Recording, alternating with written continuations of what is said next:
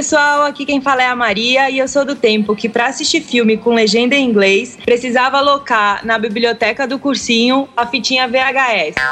Oi, pessoal, aqui quem fala é Cíntia e às vezes eu me pego falando sozinha em inglês no meio da rua.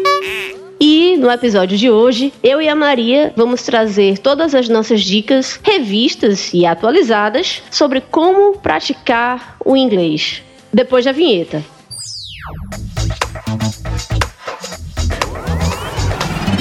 Está no ar o VeraCast, o podcast do Vida de Treininho.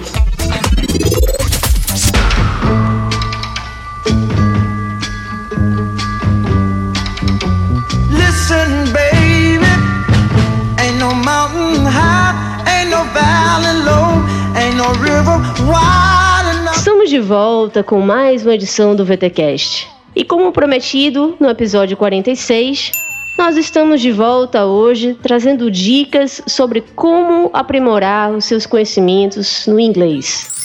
Fala sério, Maria. Eu acho que só o fato de a gente ter cumprido a nossa promessa de gravar esse episódio já faz com que a gente mereça ganhar 5 estrelas lá no iTunes. Com certeza! A gente aqui cumpre o que promete, missão dada é missão cumprida.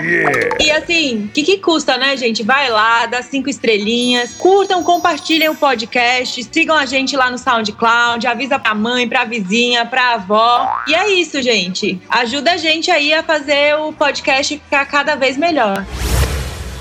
Bem, dados os nossos recadinhos, vamos começar então explicando como será a dinâmica desse VTcast. O episódio vai ter quatro blocos, cada um falando das principais habilidades que a pessoa precisa ter em qualquer idioma, que são as habilidades de leitura, escrita, escuta e fala. Ou, como a gente diz em inglês, nós vamos falar das quatro skills, que são reading, writing, listening e speaking. Iniciando os trabalhos aqui então com o reading, ou seja, com a leitura. Maria, que dica você tem para essa habilidade? Então, pessoal, vou começar com uma dica divertida, que é a seguinte: toda vez que você for escutar uma música em inglês na sua casa, no trânsito, quando você não estiver fazendo nada, baixa a letra dessa música em inglês também Daí você vai acompanhando o que você vai escutando, você vai cantando e vai olhando as palavras. Daí você cria intimidade com a língua inglesa, vê como que as palavras são escritas, aproveita e já escuta como que ela é pronunciada e se diverte. Eu acho que esse é um, um, método bem legal, porque meio que você engana o cérebro. Você tá estudando, mas ele acha que você tá se divertindo. E fica assim, uma atividade prazerosa. Uma outra dica que também é bem divertida e que eu costumava dar para os meus alunos quando eu dava aula de inglês é acompanhar sites de tirinhas ou comic strips, como são chamadas em inglês. Existem várias opções na internet, mas eu costumo recomendar o site www.gocomics.com, que ele centraliza trabalhos de vários cartunistas, de vários artistas. Eu particularmente gosto muito do Calvin and Hobbes, que em português é Calvin e Haroldo. Tem também as tirinhas do Gilbert, que falam do mundo corporativo. Aquelas também mais famosas e tradicionais é, do Garfield, dos Peanuts com Snoopy. Enfim, tem para todos os gostos. Tenho certeza que vocês vão encontrar alguma que combine com vocês. This is why we love comics. Because Charlie Brown taught us how to read. Batman taught us how to draw. And Superman taught us how to be brave. This is why we love comics. E aí o mais legal de acompanhar a tirinha é que muitas vezes você aprende palavras novas apenas pelo contexto da ilustração, sem precisar fazer a consulta no dicionário. Por falar em dicionário, Aqui vai mais uma dica para você, querido VTcaster. Quando você se deparar com uma palavra que você não faz ideia de qual seja o significado dela, não sai correndo buscando a tradução para português, não. não. Faz melhor. Busca primeiro entender o significado dela na frase. Não deu certo? Procura um dicionário em inglês não deu certo, ainda em inglês você pode buscar um dicionário de sinônimos. Então você não sabe o que é aquela palavra, mas você talvez tenha conhecimento do sinônimo dela e daí você vai conseguir entender o que ela quer dizer. Se nada disso der certo, aí sim você joga lá no Google ou joga em algum dicionário e vai atrás da tradução dela. Mas é bom que você acostume o seu cérebro, é bom que você se acostume a raciocinar também em inglês. Isso é muito bom para o seu aprendizado. Pode deixar aqui, Maria, que eu vou colocar então os links desses dicionários. E assim, gente, de boa, com uma pesquisa simples, vocês encontram aplicativos tanto para iPhone quanto para Android. Vocês dominam essa parte mais do que a gente até, não tem desculpa para isso. E é muito importante, gente, isso que a Maria falou, de você insistir em tentar entender a palavra de acordo com o contexto em que ela está inserida. Especialmente quando vocês começarem a ler livros de ficção e aventura em inglês porque você não vai conseguir evoluir na sua leitura, não vai conseguir entrar na história se você tiver que ficar interrompendo a todo instante para consultar a palavra. Gente, aquela leitura é para você se distrair. Isso não vai cair na prova mais. Você já passou dessa fase de vestibular e tudo mais. Assim, você tá lendo aquele livro, sei lá, dos Jogos Vorazes ou do Harry Potter ou do que seja, apenas para relaxar e para desenvolver o seu inglês. O seu objetivo não é entender cada palavrinha, é entender o contexto, entender o que está acontecendo na história e seguir em frente. E aí você vai insistindo na leitura, vai avançando na história, que você vai ver que aquela palavra vai se repetir, vai aparecer em outros contextos e você vai terminar assimilando ela sem nem precisar consultar o dicionário. Do you have any books about making friends? Um, yeah, but they're all for little kids. I assume the skills can be extrapolated and transferred. Uh, I guess they're right over there by the wooden train set. Oh, I love trains. I bet you do. Uma outra dica bastante lógica é que não dá para ler um romance super complexo antes de você ter lido aqueles livrinhos mais básicos, que são adaptações de clássicos, ou até mesmo livros infantis, daquele do tipo que o cachorro foi passear e o gato tomou leite, e aí João foi fazer a feira e comprou três maçãs. Esses livros, daquele do tipo do meu mavado favorito, podem ser bem úteis no começo do seu aprendizado. Os três gatinhos, com os pelos escovados, disseram: Não podemos dormir, estamos muito agitados. A mãe dos gatinhos respondeu com deleite: Sim, mas ao menos deviam beber o seu leite. Agora faz eles beberem o leite. Stop, whoa, yes, wait a minute, Mr. Postman. Wait. Wait, Mr. Postman. Please, Mr. Postman, look and see. Oh, yeah. Passando agora para a habilidade de escrita, ou melhor, de writing. E eu começo esse bloco, Cíntia, com uma dica de mãe. Essa é a dica que a sua mãe te daria. E ela é bem simples. Para você melhorar a sua escrita, você precisa ir nas aulas. E não só ir nas aulas, você precisa também fazer a sua lição de casa. Então, assim, se o professor passou para você fazer exercício de gramática, faz, respira fundo, senta e mãos à obra. Também eu via muito na época que eu fazia curso de inglês, o pessoal até que fazendo as lições, mas chegava na hora de entregar uma redação por semana, o pessoal corria. E isso é péssimo, gente. Aproveita, a mensalidade já tá paga, o professor tá pedindo. Vai lá, reserva 15 minutinhos, 20 minutinhos, meia hora do seu dia, uma vez por semana, faz a lição, faz a redação, que isso ajuda muito. Eu sei que é meio chato, até porque a gente já passou daquela época de escola, da época de vestibular e tal. Mas é muito importante que você pratique, porque não tem outra forma melhor de você aprender a escrever a não ser escrevendo. E aí, ainda dentro do que a Maria falou de fazer todas as tarefas, todas as atividades propostas em sala de aula, eu também queria reforçar que vocês devem aproveitar todas as chances, todas as oportunidades que vocês tiverem de escrever em inglês. E uma forma bem prática e simples de fazer isso é escrevendo comentários em artigos da internet de blogs estrangeiros.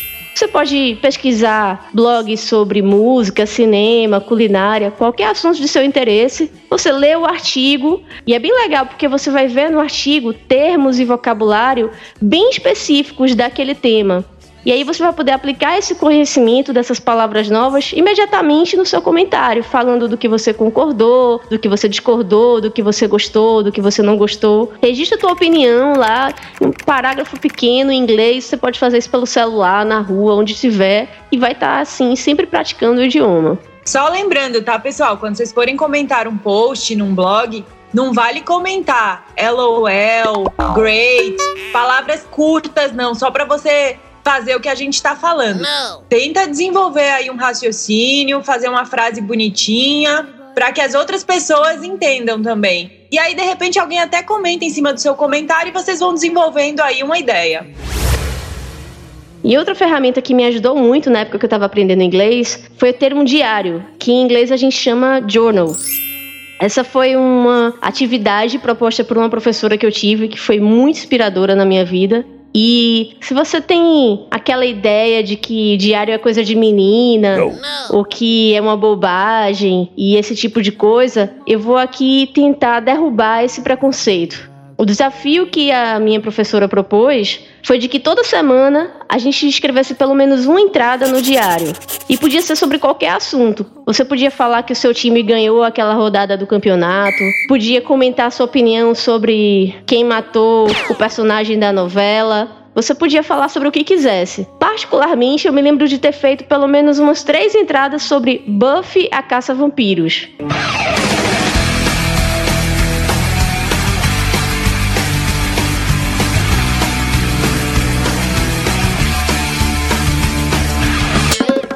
Só pra dar uma ideia para vocês de como não precisa ser nada sobre os seus dramas existenciais ou sobre suas dúvidas e anseios. To be or not to be, that is the question. Pode ser também, mas é totalmente livre. Você pode escrever sobre absolutamente o que quiser, até mesmo escrever sobre a sua falta de vontade de escrever, contanto que seja em inglês. E aí o que eu acho mais legal de você utilizar esse recurso é que você pode acompanhar a sua evolução no idioma. Depois de alguns meses ou até mesmo alguns anos, vocês vão poder voltar as páginas para aqueles dias iniciais e aí vocês vão poder observar o quanto vocês desenvolveram a sua escrita.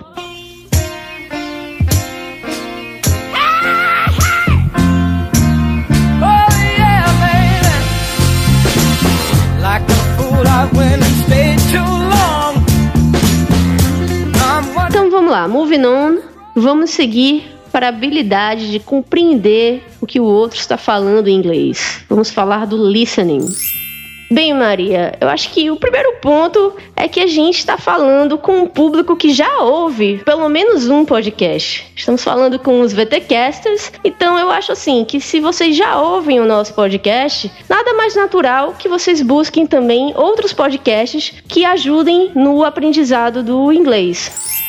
Existem vários no mercado e para citar apenas alguns, nós temos o inglês básico todos os dias, o English as a Second Language e também os podcasts preparados pela BBC. Vou colocar o link de todos eles aqui no post, mas eu recomendo que vocês façam uma busca, porque inclusive não precisa ser um podcast que ensine o inglês, basta ser um podcast que esteja nesse idioma. E aí você pode aprender mais sobre cinema, história, qualquer outro assunto que lhe interesse, ouvindo o podcast em inglês.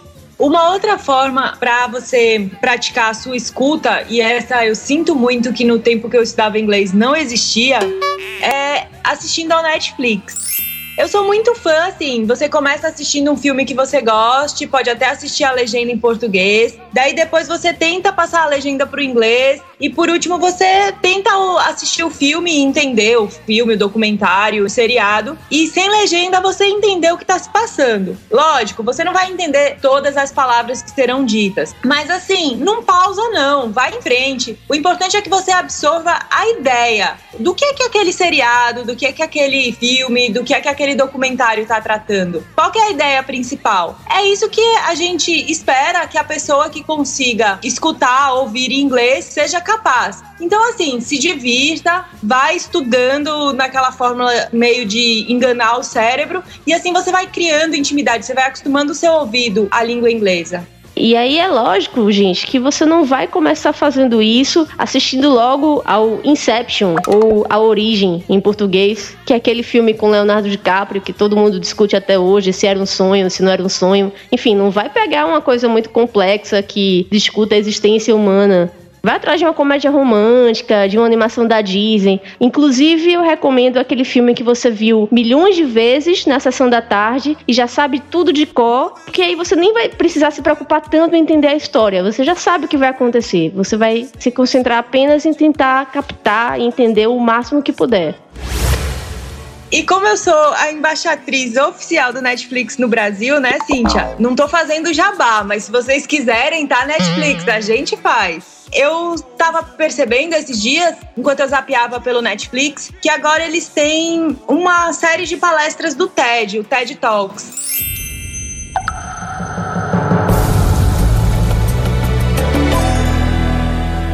E para quem ainda não está familiarizado com o TED, o TED é um evento que ocorre anualmente e assim, nele vão pessoas que têm ideias que valem a pena serem divulgadas. Por exemplo, vão pensadores, vão escritores, vão médicos, cientistas. E aí eles falam sempre em inglês, mas não se preocupem, tem legenda em inglês e em português. E aí, assim, você abre a sua cabeça, você entra em contato com novas ideias e aproveita e treina aí o seu inglês.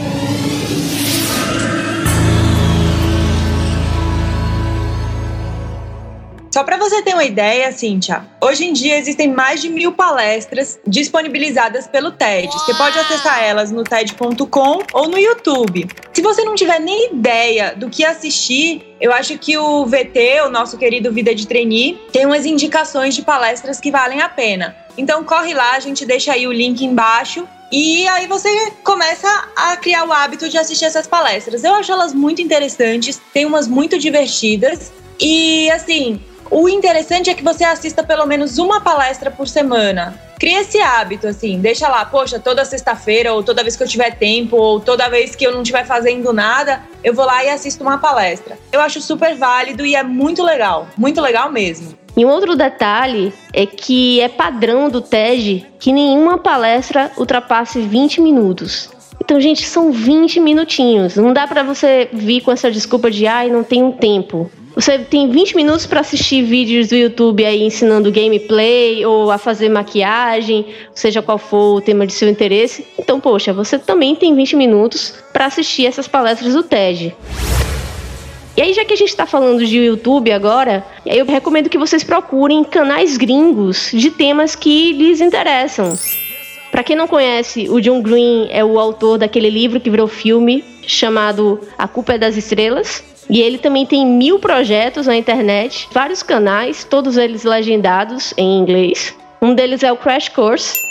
E ele, assim, é conhecido por falar muito rápido, com muitas referências à cultura pop. Os vídeos dele são super divertidos, mas ele fala muito rápido, como eu disse. Então é super difícil acompanhar. E até tem uma brincadeira que eu já comentei no VTCast 40, que eu faço com todo mundo que me pergunta como é que faz para saber se tem inglês fluente.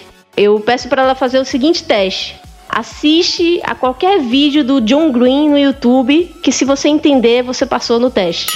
Good morning, Hank. It's Tuesday. So recently I was talking to a producer from a cable channel that shall remain nameless, and he was like, I love Crash Course, and you guys should make a TV show. The only thing is that if you're gonna be on television, you gotta talk about stuff people enjoy, like Hitler and sex.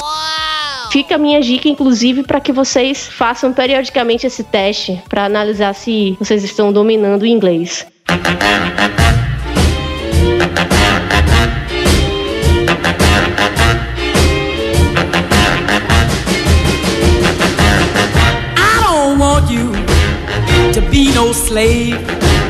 E finalmente nós temos uma das habilidades mais difíceis de se conseguir praticar sozinho, que é o speaking ou a fala do inglês.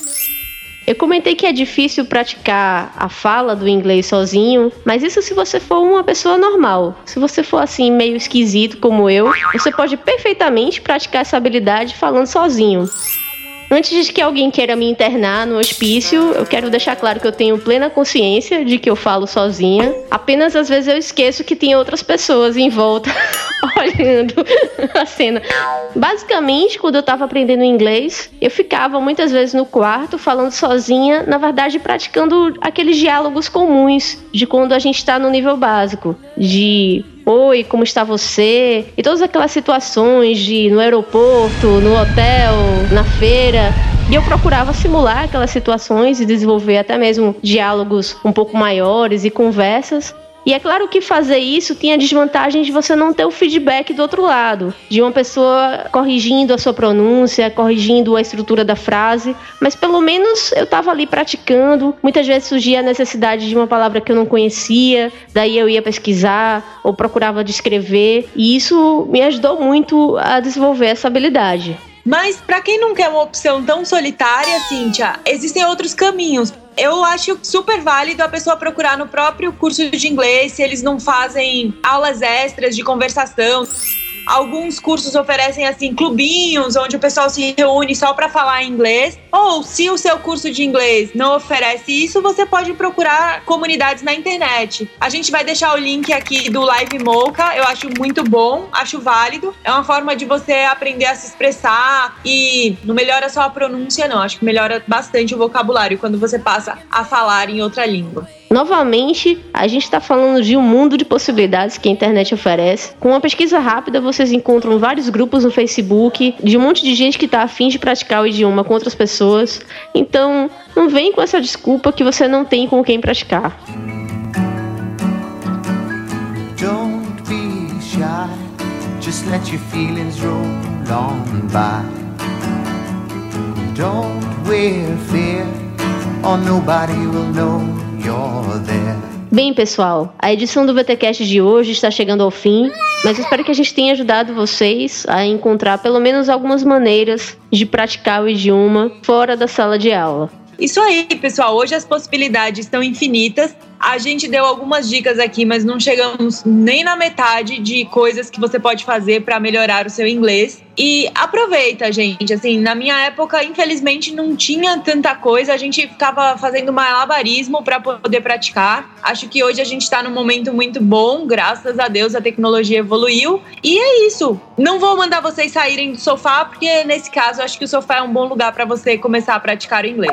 Depois de gravar o episódio inteiro aqui com a Maria, eu fiquei aqui cá comigo, cá com os meus botões, pensando onde é que eu tava com a cabeça de ter praticado por tantos anos o inglês falando sozinha, em vez de interagir com outras pessoas, que é o óbvio, né? E a conclusão que eu cheguei é que eu era muito tímida. Eu acho que eu tinha muito medo mesmo de falar errado na frente dos outros. Mas a boa notícia para quem está nos ouvindo que se identificou comigo é que se hoje eu estou me expondo o suficiente para gravar um podcast com dicas para vocês, é porque eu superei a timidez e vocês também podem fazer isso. É só uma questão de sair da sua zona de conforto mesmo que para isso, como a Maria colocou, não seja necessário sair do sofá. Não. Então é isso. Se a gente conseguiu inspirar vocês pelo menos um pouquinho, não deixem de curtir, compartilhar com os amigos, divulguem no WhatsApp, no Facebook e a gente se vê novamente na próxima segunda. No, don't be shy. Just let your feelings roll on by, on by, on by. Você acabou de ouvir o VTcast. Fique ligado e até a próxima.